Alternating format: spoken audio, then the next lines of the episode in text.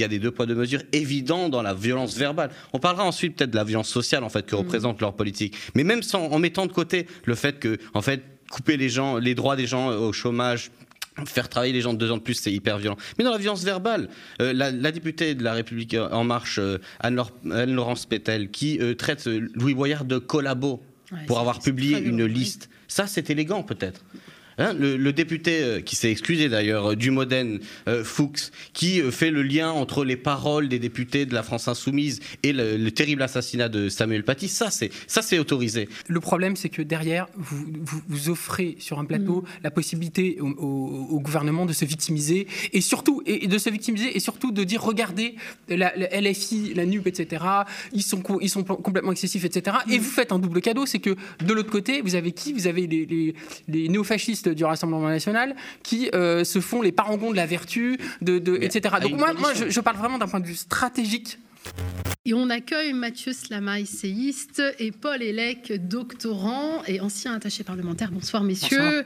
Alors, la bataille des retraites est loin d'être gagnée pour la Macronie. Hein, la guerre, hein, si je peux filer la métaphore, hein, se déroule d'ailleurs sur deux fronts, le front de la rue et le front parlementaire. Emmanuel Macron se sortira-t-il de cette tenaille à l'Assemblée nationale, en tout cas, où la réforme des retraites est débattue en ce moment? L'ambiance est électrique. les députés s'affrontent à coups de milliers d'amendements, d'envolées lyriques et de petites phrases incendiaires et assassines, avec des stratégies stratégie radicalement différente d'un groupe à l'autre. Dépôt massif d'amendements pour la NUP, c'est notamment la LFI, motion de censure pour le RN, atermoiement pour les LR et enfin, du côté de la majorité, on dégaine l'article 47.1 de la Constitution qui va mettre fin au débat demain soir. Nous allons décrypter ce jeu d'échecs parlementaire, parlementaire avec donc deux fins connaisseurs de la scène politique.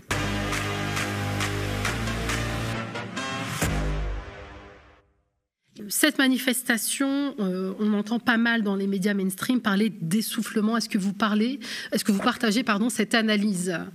À ma droite, peut-être, Paul euh, Non, pas vraiment. En fait, euh, il y a des conditions particulières. C'est une journée isolée. Il y a la moitié du pays qui est en vacances. Euh, il y a des gens qui se réservent pour le 7 mars, qui, va être le moment clé du basculement où ça va se jouer, y compris avec 7 mars et plus. C'est l'objectif, en tout cas, d'un certain nombre de centrales syndicales dans des secteurs spécifiques. Donc, non, je pense que c'était bah, très encourageant et que c'était la discussion que tout le monde avait dans les cortèges, comme le disait tout à l'heure Nathalie Arthaud, et je partage cette analyse. Et vous, Mathieu Slama, est-ce que vous êtes plutôt euh, optimiste On vous avait déjà reçu, on avait parlé ensemble de cette mm. mobilisation. J'étais plutôt, moi aussi, sceptique euh, comme, comme vous. Bah, en fait, si, on prend le, depuis le départ de, euh, du mouvement, des manifestations, etc., je crois que c'est le, plus large mouvement depuis 30, 40 ans. Enfin, mm. c'est totalement inédit et je pense qu'il faut quand même qu'on qu'on répète, qu'on redise en tout cas qu'on on assiste quand même à quelque chose d'assez historique du point de vue de l'histoire sociale euh, et, du point de vue des mouvements sociaux à un moment où les, mouvements sociaux semblaient s'essouffler, euh, euh, avec notamment depuis les Gilets jaunes, où on avait l'impression que ça prenait plus, mm. qu'il y avait une sorte d'empathie dans, le pays. Donc déjà, je, trouve qu'on vit un moment historique, moi, personnellement, et qu'il il y a pas mal de, journées de mobilisation, et que c'est normal qu'il y en ait certaines qui soient moins suivies. Surtout là, mm. c'est des grèves, et les grèves, ça coûte de l'argent, et donc forcément, on n'est pas le week-end en plus, etc. Donc moi, je pense qu'on est en plein dedans, et qu'il n'y a pas de d'essoufflement. Euh, et même ce qui est intéressant, c'est que dans l'opinion, le, comment dire, l'opposition euh, s'accroît. Euh, je crois que c'est, enfin, je sais pas, je crois que c'est près de 80%, en tout cas entre 70 et 80% de, de, de, Français qui sont opposés à cette réforme, ce qui est, ce qui est énorme. C'est une réforme qui, dont personne ne veut. C'est inédit dans notre mm. histoire récente, une, réforme d'une telle ampleur qui est rejetée par la quasi-totalité des Français. C'est quand même ça aussi, c'est historique. Mm. Et puis euh, également un autre chiffre qui est que euh, euh, je crois que c'est plus de 50% des Français qui, sont qui seraient favorables à un blocage du 60%. 60%. Marcel nous disait 60%. Voilà, 60% qui sont à un blocage du pays, c'est-à-dire vraiment à, des mouvements mm. d'une ampleur extrêmement importante. Donc je pense qu'on est dans, dans une configuration où c'est les Français contre le gouvernement. Et euh, euh, c'est juste là, je pense, où, tout se joue, c'est que, au fond, je pense que euh, Emmanuel Macron ne s'attendait pas à une telle opposition, mais il savait. Il savait que c'était une réforme qui allait déplaire à une majorité de Français. Et je pense que tout le problème qu'on a, c'est que Emmanuel Macron prend il veut être le Thatcher en France. Il veut être celui qui a cassé les mouvements sociaux, celui qui a réformé la France contre elle-même. Je, pense que fondamentalement, si on ne comprend pas ça, si on ne comprend pas qu'il y a cet enjeu-là derrière, qui est un enjeu de pure communication, hein, mais qui est, il veut être celui qui a fait ce que ses prédécesseurs n'ont pas su faire, il va être celui qui a imposer à la France des réformes qui jugent nécessaires, etc. Et, je crois que c'est ça l'enjeu majeur, c'est d'arriver, malgré, euh, euh, malgré cette, euh, cette volonté de, de, de, absolument ne pas écouter, parce qu'il s'en fiche complètement, au contraire. Je pense que pour Emmanuel Macron, le fait qu'il y ait énormément de monde contre cette réforme, ça prouve qu'elle est bonne. Vous savez, c'était François Fillon, je crois, qui avait dit une fois quand il avait encore un, rôle politique. Et puis après, je m'arrête, pardon, je suis trop long, mais il avait dit euh, si vous faites une réforme et qu'il n'y a pas 2 millions de personnes dans la rue, c'est qu'elle n'est pas bonne. Donc, euh, ce que je veux dire par là, c'est que euh, il faut pas non plus penser que c'est parce qu'il va y avoir tout le temps des mouvements, etc., que ça va. Il y a quelqu'un très très déterminé quoi, en, face. Voilà. En tout cas, lui, le gouvernement, il est pris en étau entre une rue qui se mobilise bien au-delà des espérances et des oppositions à l'Assemblée, qui sont bien décidées à ne pas se laisser faire, hein, ce qui met euh, ce qui met dans un embarras certain la présidente de l'Assemblée nationale, Yael Braun-Pivet. On l'écoute au micro de RTL. Euh, Yael Braun-Pivet, est-ce que l'Assemblée nationale n'est pas devenue ingérable? Ce qui se passe à l'Assemblée nationale en ce moment, c'est grave. C'est grave parce que euh, on démontre depuis une semaine que, euh, à cause de quelques-uns, nous ne sommes pas capables de mener un débat démocratique à la hauteur des attentes des Français. Aujourd'hui, quelques-uns sont les députés insoumis, pour être très clair? Très clairement, oui. On a euh, un groupe de députés euh, insoumis, évidemment pas tous, parce qu'il ne faut pas faire d'amalgame, mais très clairement, on a une stratégie qui est mise en place par un groupe politique d'obstruction, de prise à partie personnelle, de guérilla parlementaire, d'agressivité, d'invective parfois euh, d'injures. Vous avez entendu euh, hier euh, le mot assassin prononcé à l'encontre d'un ministre qui est au banc, un ministre de la République.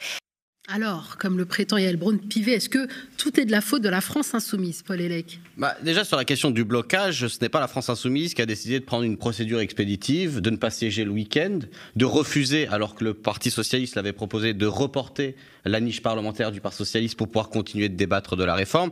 Et donc, euh, la volonté de passer en force, hein, c'est-à-dire euh, cette procédure, c'est non seulement d'expédier le débat à l'Assemblée en 20 jours, euh, c'est le 47-1 là, mais d'aller au Sénat et puis ensuite, potentiellement, d'adopter le texte par ordonnance. Donc, le passage en force sans discussion, là, c'est quand même très explicite dans la procédure. Et puis, les... on voit bien qu'en fait, ces gens, ces gens-là sont des menteurs.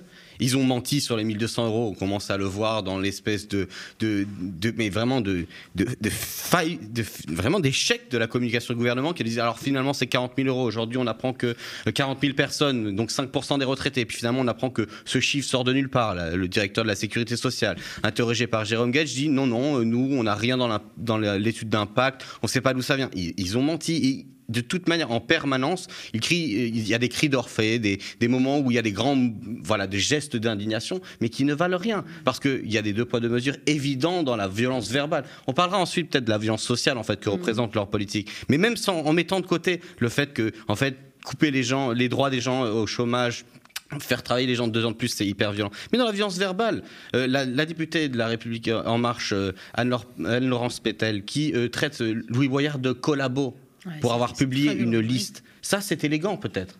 Hein, le, député euh, qui s'est excusé d'ailleurs euh, du Modène, euh, Fuchs, qui fait le lien entre les paroles des députés de la France insoumise et le, terrible assassinat de Samuel Paty, ça c'est ça c'est autorisé. Aurore Berger qui vient faire la guerre à Louis Boyard, pareil parce qu'il a publié les noms d'un scrutin public, encore une fois alors qu'elle-même, en août l'année dernière, hein, sur le projet de loi pouvoir d'achat, elle a publié les noms des députés LFI mm. pour leur dire regardez, soyez, vous, serez responsable de ne pas avoir voté cette loi dite pouvoir d'achat. Donc voilà, on est dans le mm. deux poids deux mesures, dans l'hypocrisie, le mensonge, c'est et c'est hallucinant et c'est simplement parce que ça montre leur fragilité en fait. Ils, ils, ils, ils, considèrent mm. comme insupportable le fait d'être remis en cause. Ils ont l'habitude du quinquennat précédent où ils passaient toutes les réformes voilà, euh, en votant euh, d'une seule manière euh, tous au garde à vous. Et du coup, voilà, ils, n'acceptent pas, c'est une caractéristique de la Macronie, on n'accepte pas qu'on puisse être contesté. Et ça, c'est l'arrogance de la domination. Et quand on a court d'arguments, on diabolise l'opposition. Mathieu Slama. Oui, alors je suis sans doute moins spécialiste que, que, vous sur les, toutes les procédures parlementaires, etc. Mm. Mais, mais, de l'extérieur, moi, je suis absolument mais effaré, enfin choqué euh, euh, du fait qu'un texte aussi important, dont les, les implications sont aussi énormes, euh, l'impact sur les vies humaines, sur les, sur les gens, est si grave, si, si, si fondamental qu'un texte aussi grave soit passé dans une procédure où, en gros, en séance, c'est 10 jours à l'Assemblée. Euh, Sans les week-ends, etc. Euh, voilà, c'est 10 jours et même encore haché. Mm. à l'Assemblée pour décider de, mm.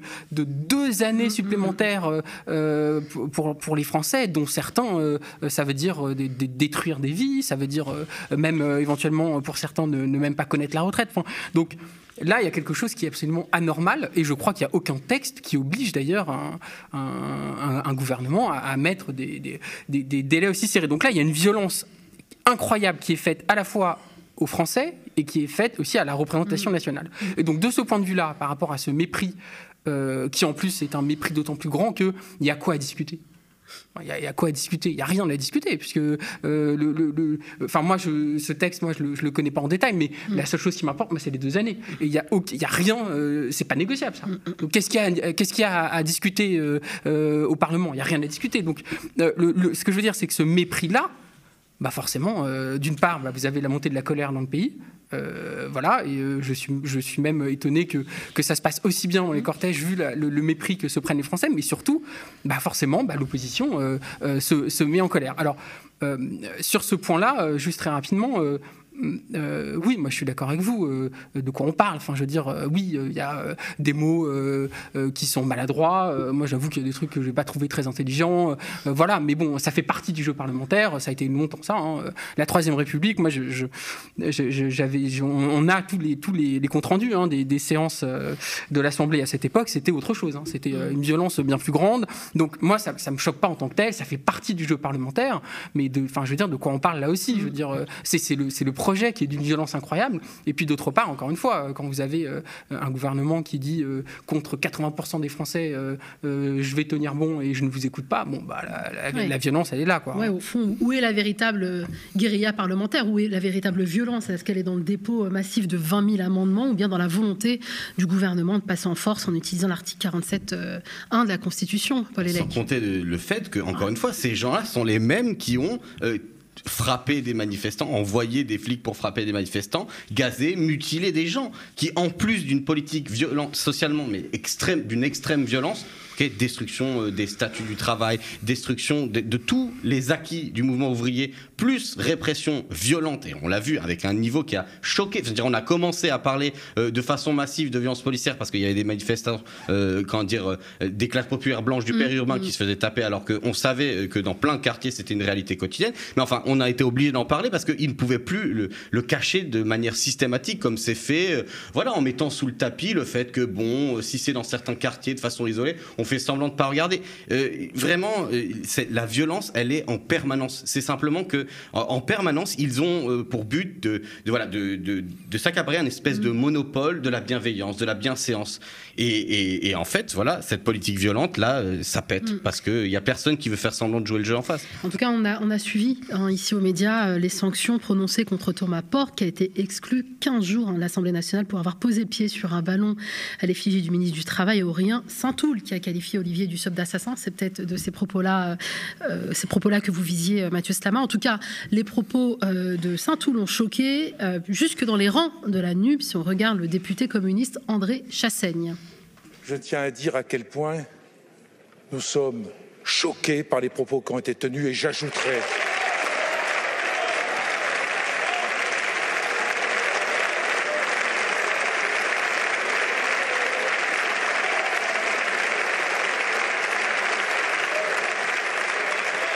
Et j'ajouterai, à titre peut-être plus personnel que je me sens blessé, même humilié, je le dis. Je le dis. Tenir de tels propos est absolument inacceptable. Euh, Mathieu Slama, est-ce que vous trouvez l'attitude des députés Porte et de Saint-Toul défendable et ou, en tout cas, est-ce que vous trouvez que leurs sanctions, euh, les sanctions à la rencontre sont justifiées? Moi, sur le fond, je vais être très honnête. Euh, moi, je trouve que c'était idiot euh, ce qu'ils ont mm. fait, euh, parce que surtout c'est des erreurs stratégiques. C'est-à-dire que, euh, je veux dire, on est en train de gagner, en tout cas la bataille de l'opinion, clairement. Il y a une bonne dynamique et, en fait c'est des erreurs de communication. Voilà. Moi c'est comme ça que je le vois, c'est des erreurs de communication. C'est pas malin. Moi je pense que le, le, ballon, bon c'est une blague potache. Il faut pas en faire non plus ce que ça n'est pas. Hein. C'est une blague potache, c'est pas un appel à la décapitation. J'ai entendu des choses. Je, crois que vous disiez là une comparaison avec Samuel Paty qui est délirante. Donc ça, c'est grotesque. Euh, et, pareil, euh, assassin, etc. C'était une sorte de, comment dire d'hyperbole euh, qui était liée à voilà le fait que voilà en tout mm. cas qui était lié au fait qu'il y avait des, politiques qui avaient été menées qui avaient été désastreuses et, factuellement sur les conditions de travail et sur les accidents au, travail. Donc ça, c'est une chose. Maintenant, il faut quand même prendre un peu de recul. je crois que la sanction qui a été prononcée contre Thomas Porte, elle est équivalente euh, à la sanction qui a été donc c'est la sanction maximale ouais, exclusion 15 jours de l'Assemblée voilà qui est équivalente à la sanction qui a touché ce député RN qui a tenu ce propos raciste euh, à l'Assemblée euh, qui retourne en mm. Afrique mm. donc là non seulement on a une espèce d'équivalence effrayante mais qui est très stratégique de la part de la majorité qui est de dire vous savez c'est leur grand truc c'est le RN et LFI les mêmes extrêmes mm. etc donc déjà c'est très stratégique mais d'autre part ça participe à la banalisation du racisme et, puis de, du RN de manière générale, en, mettant dans une équivalence des, choses qui n'ont rien à voir. Donc, en fait, il y a une espèce d'instrumentalisation de, ces débats, de ces débats qui est, je trouve, euh, très, très cynique. Mais c'est aussi à la gauche, et là, je reviens à mm. compagnie de ne pas faire ce genre d'erreur. Je veux dire, euh, il y, a les Français derrière, euh, derrière mm. eux. Et, pas seulement de gauche d'ailleurs, mais il y a vraiment la majorité des Français derrière eux. Et je pense qu'il faut être extrêmement stratège dans ce combat. Et ce qui, moi, me, comment dire, me, réjouit un peu dans, cette histoire, quand même, derrière, derrière ce débat, parce que je pense que finalement, cette réforme de retraite, c'est une bonne chose. Parce que d'abord, euh, je pense que Macron a définitivement perdu l'opinion. Enfin, je pense qu'il y a une vraie rupture qui s'opère là actuellement. Et je pense qu'avec ce jusqu'au boutisme, cette violence, ce mépris, cette, euh, cette surdité euh, totale, je pense qu'il y, a quelque chose qui se passe. Euh, et on, parlait, je, vous parliez juste avant de la jeunesse. Et je pense que, par exemple, Macron a perdu les jeunes. Ça, je pense que c'est absolument définitif là-dessus. Et que ça, c'est peut-être quelque chose qui, doit nous, nous, amener à être un peu optimistes pour la suite du quinquennat, au sens où là, il y a, maintenant une, une, opposition au sein de l'opinion, etc., qui est très forte. Et la deuxième chose, vraiment en un mot, désolé, je suis trop long, mais ce dont je me réjouis aussi, c'est qu'on parle des vrais sujets. Alors déjà, on arrête de parler de l'islam, on arrête de parler de l'immigration, on arrête de parler de toutes ces, de toutes ces conneries. Pardon, mais, on va revenir en euh, France avec sa loi immigration. Il y, a une petite pause, Il y a cette loi effrayante euh, qui est une loi d'extrême droite, euh, n'ayons pas peur mm. des, mots, mais bref. Mais là, on a une respiration et on parle des mm. vrais sujets. Et pour la première fois depuis très longtemps, on parle des questions sociales, on parle de la question du travail, on parle de même de, ce qui pour moi est l'enjeu fondamental de, derrière tout ça, c'est la place du travail dans, dans, dans, nos vies. on parle de la, de la la souffrance au travail, on parle de, des dépressions au travail, euh, on parle de toutes les régressions sociales que, finalement cette, cette réforme euh, symbolise, parce que cette réforme, c'est le, symbole absolu de, décennies de, réformes néolibérales euh, et de destruction de, la République sociale. Hein, voilà. Donc ça, c'est, je trouve, un, il faut capitaliser là-dessus. C'est-à-dire que là, on parle enfin des vrais sujets, il y a dans l'opinion quelque chose qui se cristallise, et l'enjeu, et je finis vraiment là-dessus, c'est l'enjeu, c'est que s'il y a quelque chose qui se passe, et si euh, c'était l'objet de la discussion euh, euh, précédente, si vraiment il y a, une victoire qui est gagnée, alors derrière, on peut tout espérer. Parce que ça veut dire que derrière, on peut se mettre à rêver à mettre, mettre en échec d'autres aspects de, de, du quinquennat Macron. Donc ça, c'est peut-être quelques éléments d'espoir. Effectivement, là, cette violence, on la vit collectivement, ce qui favorise une forme d'unité. Paul Hélec, est-ce que vous pensez également que c'était une erreur stratégique euh, bah, de lancer comme ça des, des expressions qui forcément allaient heurter et cliver à un moment où l'opinion publique était plutôt acquise bah, Pour le plaisir de la discussion, j'ai envie de dire non. Non, déjà parce que rappelons pour euh, Thomas Porte qu'il s'agit d'une initiative de la CGT des inspecteurs du travail, ok, que c'est un chamboule tout, et que justement euh, des mots des fois sont déplacés, ne passent pas, etc. Des fois des polémiques prennent et on ne sait pas trop pourquoi ça prend pas. Euh, deux jours après, ils ont essayé de faire la même chose avec une effigie de, Elisabeth Borne pendue dans une manif, et euh, bon, ils ont eu deux trois déclarations de syndicalistes qui ont dit bon bah vous voyez ça nous choque pas, et, la polémique n'a pas prise. Et en fait pourquoi j'ai envie de dire non, c'est que c'est aussi un piège. Le- les macronistes ont vraiment une habileté particulière, c'est de mettre des lettres de cachet sur des mots, de retirer du pouvoir à des mots. Déjà, ils les démonétisent. Hein, tout veut rien dire, ce que je- on se disait la semaine dernière. C'est-à-dire, La guerre, c'est la paix, c'est complètement orwellien. Ils ont enlevé la possibilité de dire des choses. Et là, on parle de symboles. On peut plus mettre en caricature le pouvoir. De- combien de, enfin, de- depuis combien de temps on peut voir des caricatures jusque pendant les périodes de royauté où il y avait des mécanismes, euh, dire, politiques de mise en scène du pouvoir, de mise en ridicule du pouvoir. Bon, et alors peut-être le mot d'assassin, on pourrait dire quoi, euh, euh, mise en danger de personnes, parce que quand même, à un moment, la politique, c'est décider du sort des gens, c'est ça, c'est pas euh, des réformes technocratiques et des batailles de virgule sur Excel, même si de fait, ils ont tendance à gérer la France comme une entreprise. La question, c'est la vie des gens. Deux ans, c'est une violence. Les accidents du travail qui augmentent dans un quinquennat où il y a des gens qui sont été des spécialistes de la destruction des droits des travailleurs, fusion hein, euh, de CHSCT et des, et des, et des- comment je me rappelle le terme m'échappe là, Enfin, bon, les, les CSE quoi, une transformation des modalités des institutions représentatives du personnel. Oui, ça a des conséquences en fait. Et puis même, je veux dire, euh, comme euh, vous le disiez, il y a eu des débats plus violents. J'ai envie de rappeler à André Chassaigne, regardez juste la séance du 5 décembre 1947. Alors on me dirait la situation grève insurrectionnelle dans le pays, c'est pas la même. Mais Maurice Thorez, qui est euh, un dirigeant communiste auquel le nouveau parti communiste actuel euh, se réfère quand même assez régulièrement, euh, dit vous êtes un gouvernement d'assassins, vous avez du sang sur les mains, c'est la broncade dans l'Assemblée, tout le monde hurle. Et en fait,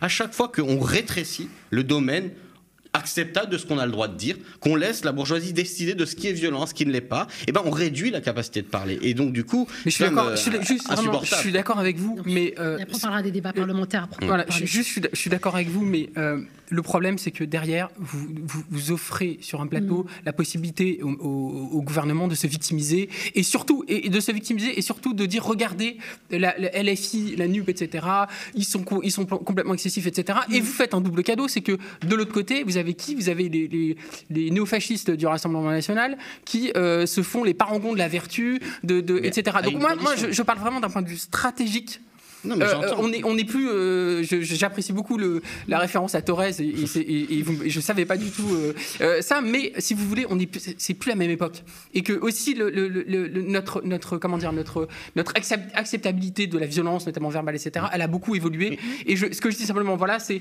n'offrons pas des, des- des- des- vous avez raison sur le fond, mais n'offrons pas des cadeaux pareils qui en plus permet à- à- à- aux macronistes de faire des, des heures et des heures sur les matinales là-dessus et on parle plus du fond Mais derrière. Donc accepter voilà. Que stratégiquement peut-être on puisse contester cette idée et dire par exemple que en fait qui sert un plateau? C'est-à-dire qu'on pourrait laisser la bourgeoisie se ridiculiser à crier des cris d'orfraie, verser des larmes de crocodile en permanence alors que plus personne ne croit en leur politique. Mais qu'est-ce qui se passe? C'est la division. Et ce qui est intéressant parce qu'on parlait là d'André Chassaigne, c'est d'essayer de comprendre pourquoi des dirigeants de la Nupes sont venus au secours de la bourgeoisie au moment où elle criait. Comment vous euh, l'expliquez justement? Eh bien justement, je pense que déjà, quand on regarde le Parti Socialiste et Europe Écologie Les Verts, un certain nombre de leurs dirigeants, pas tous, hein, euh, sont venus au secours parce qu'ils tirent la leur légitimité de la, même, de la même classe sociale. Enfin, fondamentalement, ce sont des représentants des cols blancs. Quand ils ont été au gouvernement, ils ont mené la politique de la bourgeoisie, destruction du code du travail, transfert massif d'argent euh, vers le capital, subventions aux entreprises. Bon, alors eux, j'avais pas trop de surprise quand j'ai vu leur réaction parce que, voilà, ils se sentent obligés d'adopter les mêmes codes de la bienséance dont je parlais tout à l'heure.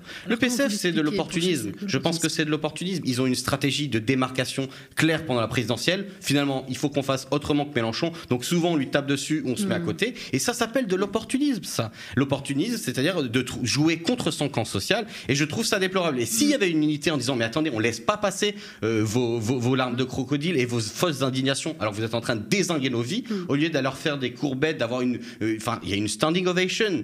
Quand euh, toute la, la- la Macronie se lève, pas une seconde, il est perturbé par le fait qu'il est applaudi par son Ouais, adversaire. c'est pas bon signe. Ça- Bon, ça, euh, voilà. Et euh, bon, euh, je- non mais je vous ai apporté une petite citation si je peux. euh, Bien sûr.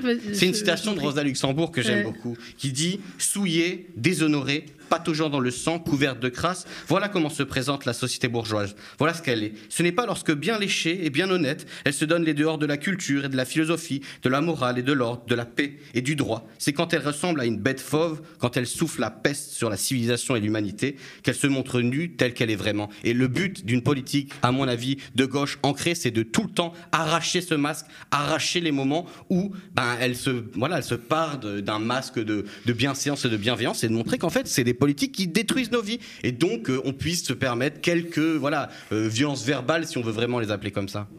Effectivement, on vit aussi une époque où la violence euh, sociale et symbolique sont beaucoup moins euh, tolérées, euh, beaucoup plus tolérées, pardon, que les violences verbales. On, doit vraiment avancer donc sur les, débats parlementaires. Alors à l'heure actuelle, hein, on n'est toujours pas sûr que l'article 7 du projet de loi de réforme sera sera voté. Hein. Je rappelle hein, que cet article 7, c'est l'article phare du projet de loi, celui qui fait passer la réforme des retraites à 64 ans. la stratégie dite d'obstruction parlementaire de la gauche a été vivement critiquée par la majorité et par les syndicats CGTF, CFDT en tête. On écoute le très institutionnel Laurent Berger. On aurait dit le plateau d'Anoula, quoi. C'est l'Assemblée nationale, ça mérite de la dignité. On est dans la représentation du peuple. Et vous avez un problème, je veux dire, c'est une partie de la gauche. Pour Pourquoi ça me poserait un problème à moi? La France insoumise, bah parce que euh, dans, dans, un, combat contre la réforme des retraites, vous avez quand même une partie euh, des acteurs, donc en l'occurrence la, France insoumise, qui vous fait défaut quelque part. Ah ben je crois que ce qui se passe à l'Assemblée nationale ne sert pas, euh, mais je ne suis pas le seul à le penser, hein, hmm. euh, ne sert pas euh, ce qu'on est en train de faire dans la rue, bien sûr. Moi, c'est pour ça que je, pose comme ambition, et Philippe Martinez aussi, et d'autres aussi, qu'à minima, l'article 7 soit en débat à l'Assemblée nationale cette semaine. Alors Mathieu Slama, qui a raison contre la NUPES et les syndicats?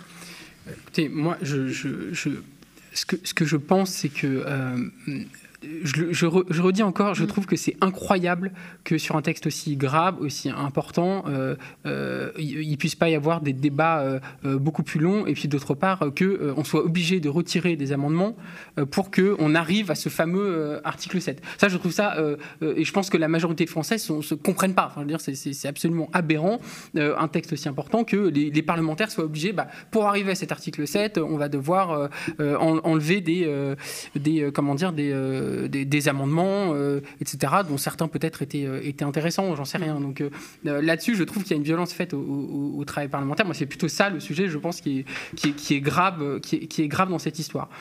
ensuite, il y a la question de, des motions de, de référendaire, je ne sais pas quoi, notamment que le Rassemblement national a reposé. Et pareil, ça, ça fait perdre du temps et ça, et ça, et, ça, et ça retarde le vote de ce fameux article 7. Donc encore une fois, il y a ce sujet qui est de se dire euh, le, RN nous fait perdre du temps. Ils savent très bien que, que, la gauche va certainement pas voter avec eux euh, une motion référendaire qui en plus, je crois, euh, précise la préférence nationale dedans ou un truc comme ça. Donc enfin bref, voilà. Et puis aucun vote ne, peut aller à l'extrême droite. Donc disons que le problème, c'est que le, oui, le, travail parlementaire est, extrêmement violenté. Quoi. Il est, il, est, extrêmement bousculé. Donc partant de là, la question, c'est l'enjeu, je crois, c'est d'arriver à cet article 7 et d'espérer un vote euh, qui serait euh, défavorable. Alors je sais pas, moi je sais pas si c'est euh, envisageable quoi que ce soit. Donc il y a eu l'article 2 là qui est tombé parce que la droite, mais je pense que c'est plus un, coup stratégique de la droite au sens de montrer un peu les, les, crocs par rapport à la majorité et dire on n'est pas à vos larbins et on vous montre quand même qu'on est capable de mettre un rapport de force. Mais bon, j'ai l'impression que la droite euh, va. Euh, alors, il y a quelques voix dissidentes, hein, je crois. Euh, comment, comment il s'appelle au Pradier, mhm. Aurélien Pradier, voilà, qui, qui, refuse de voter cet article 7 et les, les, deux ans de plus, en tout cas en l'état. Mais bon, voilà, j'ai l'impression que, que euh, y a très, ça, ça, risque d'être d'être voté, quoi. Donc euh, évidemment, euh, c'est vrai qu'on se dit, bah, à quoi bon ce, ce, ce travail parlementaire, puisque au final, ça va aboutir à un vote. Et puis après, ça ira au Sénat. Le Sénat est de droite, donc là-dessus, même le Sénat peut empirer le texte. Hein, donc voilà, ça, ça sera à, surveiller. Donc encore une fois, là-dessus, sur le, travail parlementaire, moi, je suis assez, je suis assez circonspect. Quoi. En tout cas, une volonté d'affaiblir ce rapport de, force. Hein, l'hémicycle avec cette volonté de la volonté de la majorité euh, euh, relative hein, de diviser le front contre la réforme des retraites en insistant sur les divergences entre les syndicats et la NUPS, à l'image d'Aurore Berger qui a déclaré ce matin sur France Inter ce qu'on voit depuis le début, c'est que les syndicats sont plus responsables que leurs représentants à l'Assemblée nationale. Ça vous inspire quoi, Paul Elec, cette tentative de division? Ben, je pense que c'est euh, comment dire, c'est de bonne guerre entre guillemets. Ils mm. essayent de diviser là où ils essayent de trouver des fractures. Ce qui est intéressant quand l'intervention là de Berger, il a dit mais la représentation nationale. C'est marrant qu'on dise représentation mm. nationale et qu'on se demande que les gens ne soient pas à l'image du pays. Le pays, il est énervé, on l'a dit, les gens sont excédés, mm. ils sont euh, euh, vraiment à cran, et par contre, il faut euh, voilà avoir un débat qui se fasse, comment dire, très calmement, à, voix basse, et puis voilà, tous en costard cravate, ils ont refait le coup sur la façon dont il faut s'habiller dans l'hémicycle. C'est normal, des gens très calmes et prêts à voter n'importe quoi, quand la majorité sont des portes-serviettes de la bourgeoisie, ça c'est normal quand il y a des gens énervés qui représentent le pays, ça peut pas se passer comme ça. Et deuxièmement, sur cette question stratégique, effectivement, euh, on va encore dire que je suis l'avocat de Jean-Luc Mélenchon, mais tout à l'heure, face au, retrait des amendements par les communistes, il a dit quel, est votre projet? Vous voulez que perdre tout de suite? Parce que moi, je n'ai aucune, mais aucune crainte entre guillemets que euh, sur le fait que la, majorité ne trouve pas ses voix à droite pour pouvoir faire voter cet article. Donc, les syndicats, certains disent c'est pour pouvoir voir qui aura voté. Ben, je vous le dis, les Républicains, à la marge, il y en aura peut-être deux trois qui feront pas, et euh, la République en marche. On le sait ils vont le faire. Quand euh, ils vont siffler la fin de la récré, tout le monde va rentrer au bercail. Donc la question de montrer que la responsabilité vient de la part du gouvernement, que c'est eux qui font du coup de force permanent parlementaire 47.1, 49.3 et on en passe, et qui à chaque fois sur toutes les procédures, c'est, ça devient de plus en plus technique. On apprend des nouveaux articles sur les plateaux de télé parce que c'est des spécialistes du coup de force permanent au niveau du Parlement. Et, surtout, euh, moi, je vous rejoins, c'est qu'il y a quelque chose aussi qui est particulièrement grave, exaspérant euh, et qui mériterait peut-être une assemblée encore plus éruptive, c'est qu'en fait, on se rend compte là depuis, depuis quelques semaines euh, que en fait, cette réforme a été fondée sur deux très très graves approximations au mieux et au pire des très très graves mensonges. Parce que le, premier argument de cette réforme, c'était quand même le, le, fait que les dépenses des retraites euh, étaient en faillite totale, que ça allait être le déficit total, etc. Le président du Conseil d'orientation des retraites, donc euh, mm. voilà, a dit que non, il n'y avait pas de, de, de, de trajectoire gravissime. donc déjà, ce premier argument, il est tombé assez rapidement.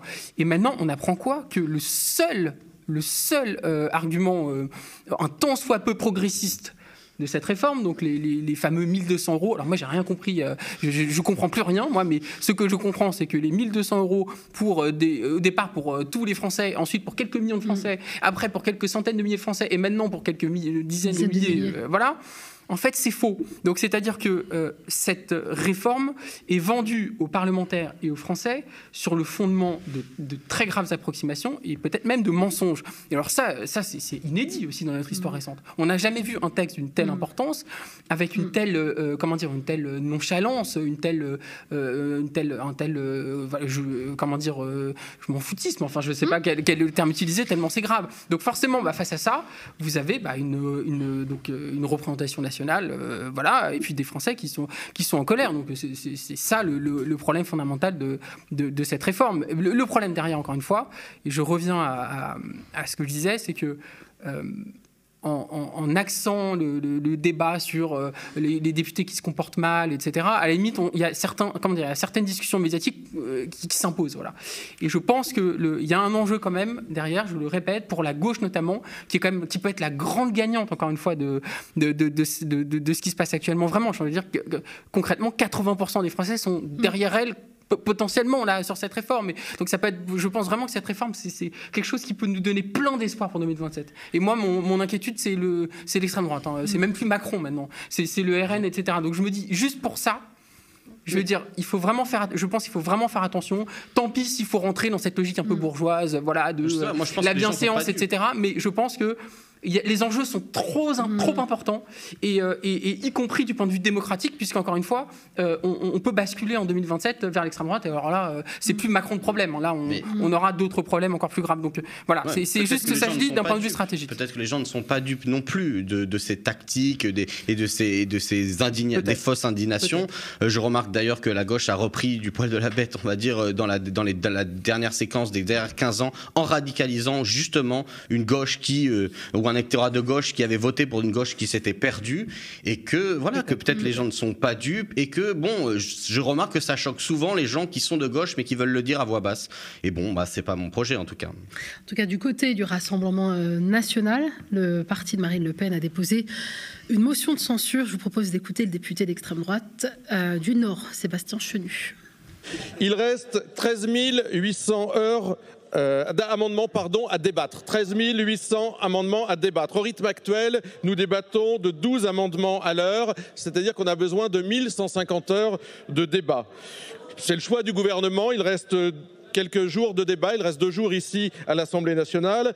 Et même si tous les opposants retirent leurs amendements, il en restera 309 de la majorité. Il est donc impossible de débattre de la réforme des retraites dans ces conditions. Aussi, à l'initiative de Marine Le Pen, du groupe Rassemblement national, nous avons déposé une motion de censure spontanée, comme l'article 49.2 de la Constitution nous le permet. Ainsi, et pour l'ensemble des députés, le seul moyen de s'opposer à cette réforme des retraites sera de voter cette motion de censure. Et je demande 5 minutes de suspension de séance. Cette motion euh, de censure euh, offre une, manière hein, pour le RN d'exister. D'ailleurs, on regarde Sandrine Rousseau, députée de la NUPS, hein, qui refuse de voter la motion déposée par le RN.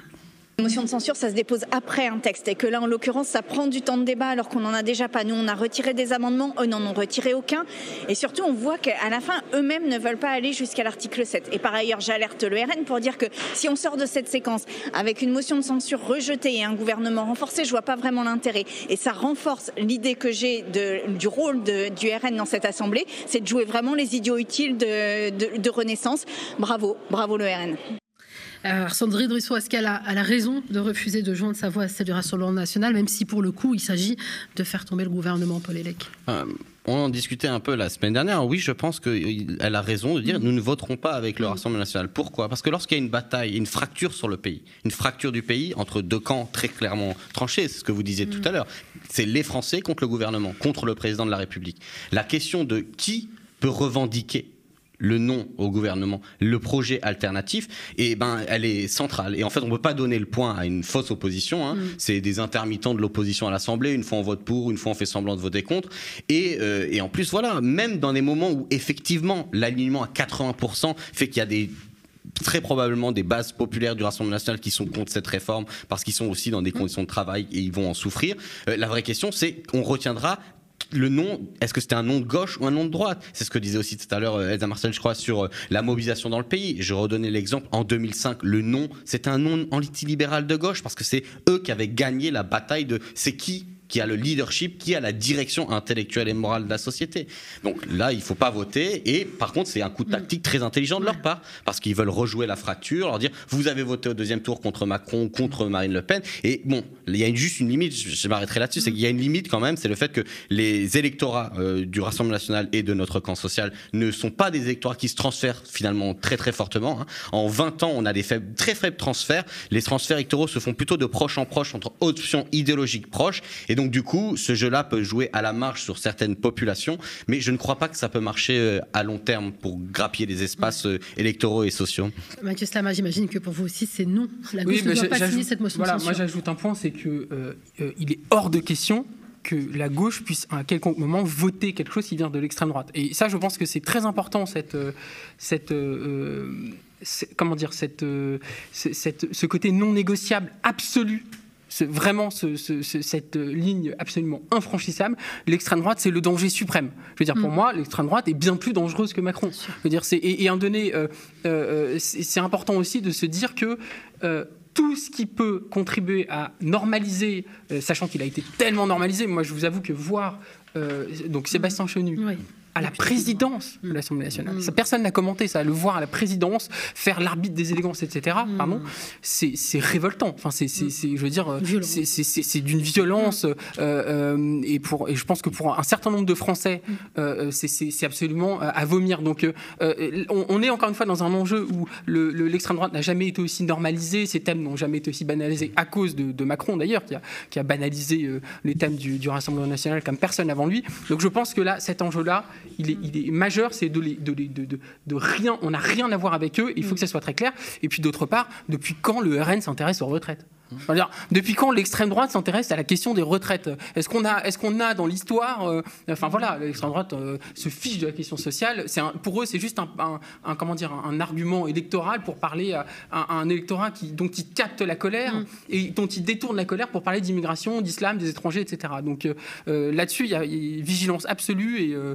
non négociation. Enfin voilà quoi. En, tout cas, aujourd'hui, ils essaient d'incarner cette question sociale, Paul Elec. Non, mais eh ben, déjà, la vice-présidence, les deux vice-présidences ont été données grâce aux voix des macronistes. et c'est là aussi où, ben, là, il n'y a personne qui a fait son travail dans le journal mainstream pour dire attendez, euh, le, ils, disent mm. toujours les extrêmes se rejoignent, mais là, c'est le soutien des macronistes. On n'a pas mm. beaucoup chroniqué sur les plateaux. le, monde, le monde, là, quand même. Le monde, euh, un peu, voilà, sur le côté. mais ce que je veux dire, c'est que ce qui est intéressant, c'est que sur ce genre de sujet, on est toujours perdant. Quand ils mentent, quand ils dissimulent, quand ils font des coups fourrés, quand ils donnent euh, la main et le, du pouvoir, y compris symbolique, au Rassemblement national, et quand ils font des trucs dégueulasses. Non, mais surtout, et puis on a du mal à, l'imposer. Et c'est pour ça que on, ne peut pas rentrer dans un jeu d'égal à égal sur qu'est-ce qu'on peut mm. imposer comme thématique médiatique. Et par contre, vous avez raison sur la nécessité absolue mm. de maintenir une barrière, ok, et, surtout, et surtout, pour ajouter juste en une phrase vraiment, euh, euh, qu'est-ce que dit le, Rassemblement national? Ils disent il faut faire plus d'enfants. Donc il faut euh, fabriquer. Alors c'est Sébastien, je crois fabriquer les travailleurs. Fabriquer il faut, je préfère fabriquer des travailleurs français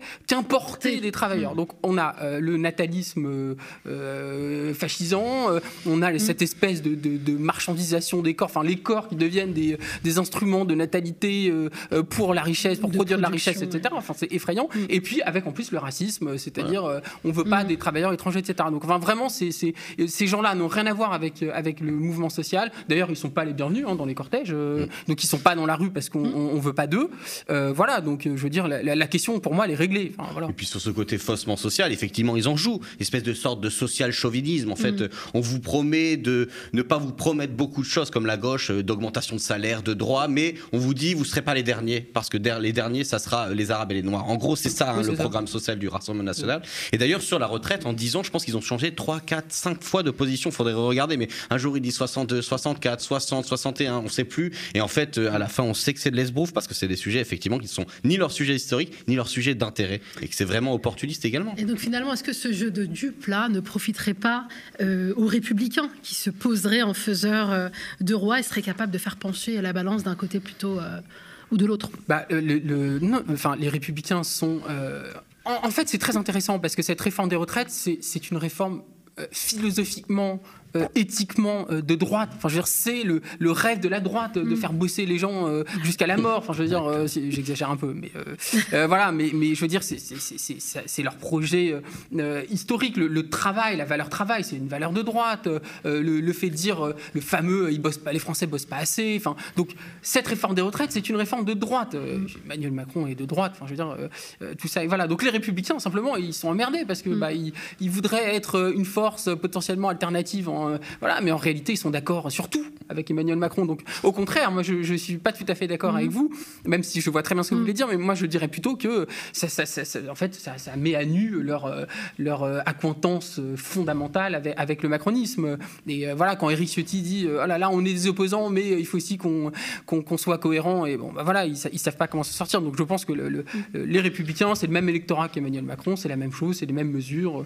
Donc, voilà, ça, ça, met juste à nu quelque chose qu'on sait, quoi. Voilà. Les républicains ne sortent pas de leur schizophrénie entre existence, nécessité de survivre, nécessité d'incarner le programme de la classe dirigeante comme ils l'ont fait, en étant des représentants particuliers hein, de la classe dirigeante. On voit bien que les macronistes, les start-upers, les nouveaux, euh, les, ils représentent pas les mêmes intellectuels, on va dire, organiques du capitalisme que à représenter la belle notabilité euh, traditionnelle des républicains. Ok, c'est une guerre, c'est une reconfiguration à l'intérieur de la classe dirigeante qui s'est passée, et ils sont effectivement dans un schizophrénisme entre nécessité d'existence et accord idéologique ils sont d'accord idéologiquement. Et ils n'arrivent pas à exister à cause de ça. Et en plus de ça, il y a la tenaille terrible mm. pour eux entre Rassemblement National et, euh, comment dire, euh, et de l'autre côté, Renaissance et toutes ces petites factions avec celle de Horizon, Edouard Philippe, etc. Donc la question, c'est l'après Macron, puisqu'effectivement, il veut être le réformateur et sortir euh, en Thatcher. Toutes les recompositions qui ont été commencées au sein du camp de la droite et de, des bases sociales, elles vont bouger. Et ça, ça vraiment, celui qui gagne, il reconfigurera. Est-ce que c'est Edouard Philippe qui continue le chemin de la Macronie et il absent encore des Républicains Ou est-ce qu'il y a vraiment un split et on va euh, avoir des gens qui vont rejoindre euh, le Rassemblement national comme Mariani et d'autres qui sont allés euh, là où en fait ils auraient dû être dès le départ C'est un jeu ouvert et pour l'instant je ne les vois pas même dans la, dans la période. Surtout que sur l'article 2, s'ils votent contre, c'est aussi parce que le MEDEF est contre, même s'il n'y avait pas. l'article 2, c'était sur l'index senior. Hein, y a, même s'il n'y avait pas en vérité de contraintes pour les entreprises, mais le patronat était effrayé, pareil, indigné pour une mesure qui n'a aucune contrainte. Parce que pour eux, dès qu'il y a un petit truc qui bouge à la marge, euh, ils sont dans une voie de radicalisation. Ils ne veulent plus rien accepter. C'est le, ça fait 20 ans que c'est comme ça.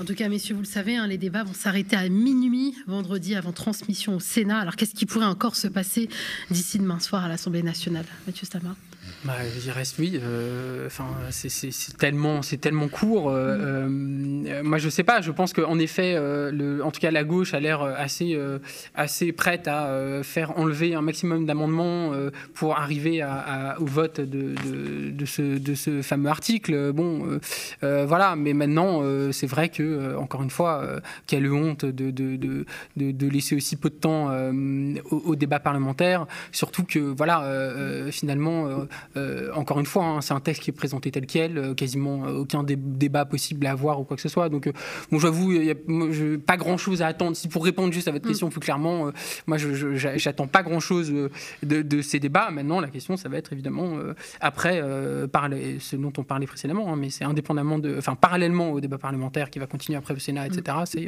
comment ça se passe dans la rue et comment ça prend forme dans les dans les prochaines semaines. Bon, clairement, tout à l'heure, le député insoumis Adrien Chloé disait euh, qu'ils étaient les maîtres du temps parce que c'est eux qui n'ont pas retiré leurs amendements et ils font, enfin voilà, ils peuvent les retirer encore, on peut les retirer quand on veut.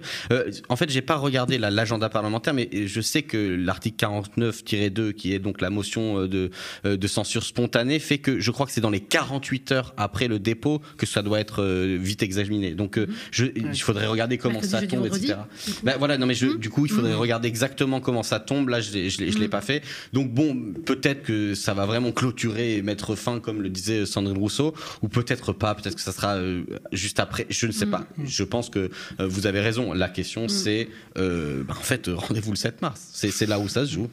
C'est une bonne conclusion. Merci, rendez-vous le 7 mars. Merci beaucoup, Mathieu Slamar. Je rappelle que vous êtes essayiste, auteur de Adieu la liberté, hein, qui est édité aux presses de la Cité. Et vous êtes également enseignant au CELSA et Paul Elec, doctorant euh, en sociologie et analyste politique.